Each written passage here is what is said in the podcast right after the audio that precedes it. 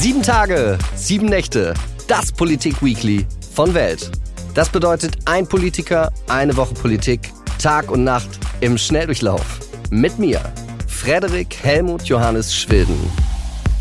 So, eine Nachricht habe ich auch noch für Sie. Und zwar macht sieben Tage, sieben Nächte eine Winterpause, die ich nicht in einem Chalet in den Schweizer Alpen verbringen werde, auch nicht in den Hamptons, sondern ganz bescheiden zu Hause. Trotzdem gibt es in dieser Zeit keine neue Folge von Sieben Tage, Sieben Nächte. Hören Sie einfach die alten und lassen sich nochmal von Jens Spahn oder Kevin Kühnert oder Marie-Agnes Strack-Zimmermann direkt ins Ohr sprechen, bis wir im Januar wieder weitermachen. Und zwar da mit Henriette Reker.